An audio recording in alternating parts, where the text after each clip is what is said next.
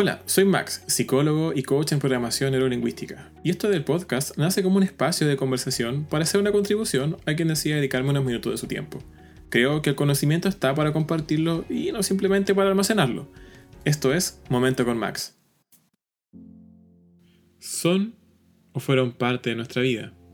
Sin ellos, definitivamente no existiríamos. Algunas veces son incomprendidos, algunas veces incluso actúan como niños. Algunos pueden que tengan buena salud y otros no tanto. Su cabellera blanca nos transmite cierta sabiduría. Me refiero a nuestros abuelos, a las personas que están en la tercera edad. Bienvenidos a este episodio de Momento con Max. Desde ya quiero contarte que a lo largo de toda mi vida he tenido contacto con mis abuelos maternos. Hoy en día incluso vivo con ellos y quizás por este motivo me es más cercano a hablar del tema, el tema del adulto mayor y de lo que es el envejecimiento. Tanto a nivel personal como profesional he tenido diferentes experiencias que me permiten hablar al respecto. Eh, también plantearte de que estoy algo preocupado porque observo cómo la sociedad en la que vivo se ha encargado de cierta manera de invisibilizar este segmento etario. He visto cómo familias van a dejar a sus abuelos a hogares de ancianos o asilos y los dejan casi al olvido, y esto también pasa por relatos de las mismas enfermeras o, de otros abuelos que estaban presentes en ese lugar. No es mi idea que tengamos un episodio deprimente y, que la pasemos casi quedándonos con una piedra en el pecho por algunas situaciones que hayamos vivido. Pero sí la idea es invitarte a reflexionar un poco en torno a algunas cosas que observo y que quizás te puedan permitir ver este segmento etario, ver a los abuelos desde otra perspectiva, cambiar un poco el lente, no sé si me entiendes. Tal como te mencioné hace un par de segundos, tengo la suerte de vivir con mis abuelos. Y digo suerte porque ya se encuentran en una avanzada edad y sí, pero con, buena salud. Te contaría su edad, pero seguro mi abuela me mata si te, te la llego a revelar. El compartir tanto tiempo con ellos me ha hecho darme cuenta de que siempre los vi como mis abuelos. Sé que suena burdo, pero permíteme. En ningún momento vi una diferenciación marcada. Ese antes y después. El decir, ahora son adultos y, ok, desde ahora son ancianos. No sé si me explico. Porque, así como dicen por ahí, la edad es una especie de solo número. E, entiendo que sí, para para poder ordenar la ciencia, los estudios y obviamente también las políticas, tenemos que poner ciertos tramos etarios para ordenarnos. Y, quizás como dato curioso, a, raíz de esto mismo, puedo contarte que hay tres segmentos etarios para poder hablar de la tercera edad. Y era algo que yo desconocía hasta hace poco. Un poco para generar un poco de cultura, es decirte que la tercera edad se divide en la senectud, la vejez y los grandes ancianos. De hecho, este último me recuerda a ese tipo de personajes de películas o series o de libros en las que en una tribu hay un anciano y es el que todos miran y el que incluso todos hacen silencio cuando tiene que hablar, casi como un, ser iluminado.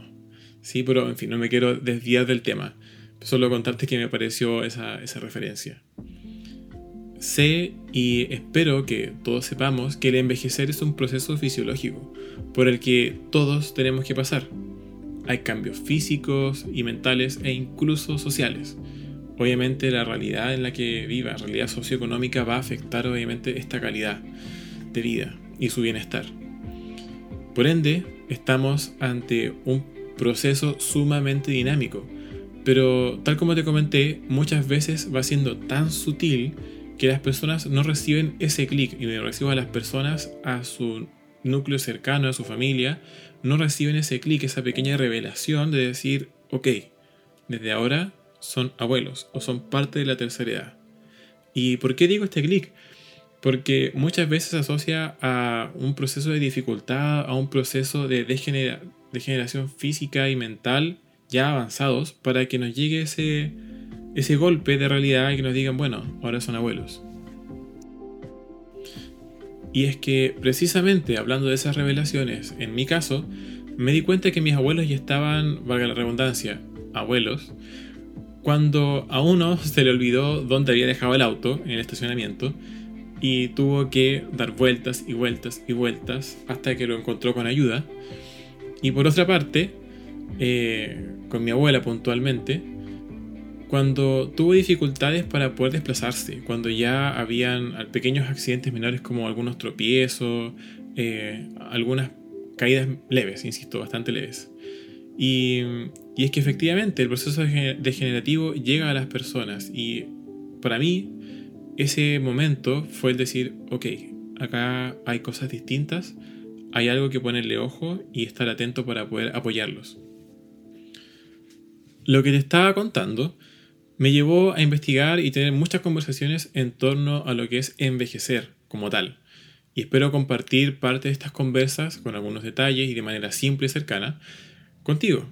Recuerda que mi idea y en mi cabeza está de que estamos ahora tomándonos una especie de café virtual y que estamos abordando un tema que nos puede tocar en alguna medida y que obviamente la idea es que salgamos con esa idea de mira, hablé con mi amigo psicólogo y, tenía razón en algunas cosas, o bueno, puede que no tampoco la tenga, pero finalmente las compartimos y las dialogamos y se generó este flujo de pensamiento.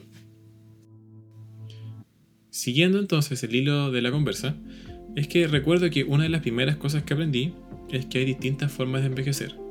Y sí, suena súper obvio, pero hay un par de cosas que por más obvias que sean, nos terminan nublando el panorama. Y por ejemplo, tenemos aquellas personas que envejecen de manera óptima y que a una muy avanzada edad, sin tener enfermedad, llegan al final de su vida. Mientras que otras enfrentan patologías, algunas crónicas, otras más agudas, y se ven enfrentados a un sinfín de vicisitudes que hacen que se complejice su existencia, por así decirlo. El punto de mencionarte esto es un poco visibilizar primero a la persona que envejece y segundo, atender a su círculo cercano, su familia. Y tal como lo hablamos episodios atrás, tener la empatía muy presente al momento de identificar ante qué escenario nos estamos enfrentando. Así como hay diferentes formas de envejecer, hay diferentes formas de reaccionar. Precisamente, al mencionarte que seamos empáticos, tiene que ver un poco esto con aquello que pasa con el diálogo interno de la persona que está envejeciendo y que se encuentra ya en las filas de la denominada tercera edad, porque obviamente todos día a día estamos envejeciendo. Hemos pasado todos por momentos de análisis o sobreanálisis ante determinadas situaciones y tenemos conversaciones con nosotros mismos. Bueno, eso mismo pasa con nuestros adultos mayores. Ellos siguen teniendo ese diálogo interno y especialmente aquellos que mantienen sus funciones cognitivas ya intactas, es decir, son ágiles mentalmente. Pensemos por un momento en que varios de nuestros abuelos estaban acostumbrados a tener cierta autoridad en su núcleo familiar y o laboral, e incluso dependiendo de tu tradición familiar, puede que vaya de sus decisiones en algún momento hayan sido casi incuestionables. Sin embargo, hoy, ante el paso de los años, se enfrentan ante una cierta pérdida de ese poder, de libertad, de hacer lo que ellos quieran, eh, cuando quieran y como quieran, y esto supone tener que vivir todo un proceso de adaptación que no es menor, que es difícil porque es gatillador además de otros diálogos internos. Pensemos que esto es un proceso largo. No es que yo de la noche a la mañana diga, ok, ahora soy abuelo y listo, tengo que actuar como abuelo. De partida a nadie se le enseña a actuar como abuelo. Es como pensar cuando alguien le habla, ok, tienes que ser papá o tienes que ser mamá obviamente recomendaciones, pero acá es yo el que me enfrento ante una nueva etapa de mi vida. Si llevo esto a mi experiencia personal, lo puedo ver fuertemente con mi querida abuela. Ella es una mujer súper valiente, cariñosa, pero también, digámoslo, algo porfiada, desobediente, media mañosa. Contarte sí que para que entiendas un poco este hilo que, de ejemplo, ella tiene una enfermedad degenerativa que es el Parkinson, ya tratado hace varios años, pero que sin duda presenta una dificultad en su día a día. En fin, este impulso que mi abuela tiene para hacer cosas, digamos, riesgosas para su edad, como puede ser cocinar sola, regar plantas, porque se puede enredar obviamente con, lo que es la manguera, eh, o mover cosas calientes, incluso porque obviamente no tiene mucho control motriz, eh, origina un discurso de su parte que tiene que ver con el necesito sentirme útil. Y chuta, si mi abuela me dice necesito sentirme útil, es una declaración súper potente de su parte. Es una declaración de, ok, necesito, necesito un objetivo. Esto mismo que, que te vengo contando me lleva a pensar y reflexionar sobre el sobreasistencialismo, por un lado, y por otro, por el tener un objetivo por el cual hacer las cosas. ¿Y qué mejor objetivo que cuidar o brindar cariño a las personas que estimamos? Y claro, esto va a abrir toda una beta de, de, conversación y podríamos estar acá 40 minutos, pero la idea es hacerlo lo más preciso posible y que también no se torne pesada la escucha. Cuando me refiero al asistencialismo en exceso, es cuando veo casos de que nos encontramos ante familias sobreprotectoras, que terminan limitando las capacidades de un adulto mayor que está relativamente funcional, que se ve bien y, ok, está bien apoyarles en las labores que puedan atentar con su salud, como cargar elementos pesados o exponerse a cambios bruscos de temperatura. Pero si ellos te comentan y te demuestran y, por ello me refiero a los abueos, te demuestran su capacidad de independencia, no la cuartes antes de tiempo. Tenemos que ser capaces de recordar que ellos vienen haciendo infinidad de cosas a lo largo de toda su vida, demostrando sus habilidades, sus destrezas, para diferentes situaciones del día a día. Y si hoy tienen la capacidad vigente, sería algo duro tener que limitarlos solamente, por ejemplo, a ver televisión todo el día. Ponerles, por ejemplo, a, la doctora Ana María Polo con caso cerrado todo el día, o ponerles una película todo el día, yo creo que es demasiada limitación para su parte. Esto último que te he contado tiene que ver también con una dinámica familiar, de varios casos donde la comunicación o incluso la distancia puede ser un problema dando como resultado a personas adultas mayores que viven solas y que limitan su día a día simplemente a leer el diario, cocinar y dormir. Suena como un ideal de vacaciones para quizás muchos, descansar obviamente, hacer pocas cosas, pero ojo, esa es la mirada de una persona con su vida laboral activa, incluso hasta una persona que está ya cansada de lo que está haciendo. Si un adulto mayor está agotado, lo vas a saber, lo vas a notar de inmediato, te lo va a comunicar de alguna manera. Seamos entonces una fuente de energía para ellos. Con esto que te digo, no se trata de incentivarlos a eh, limitar su vida poniéndolos en situaciones de riesgo, como hay algunas películas por ahí que te dicen, mira, yo nunca, nunca logré hacer esto en mi vida, lo quiero hacer antes de morirme, y ves personas tirándose de un puente con Benji pero obviamente eso es un poco riesgoso, ¿no?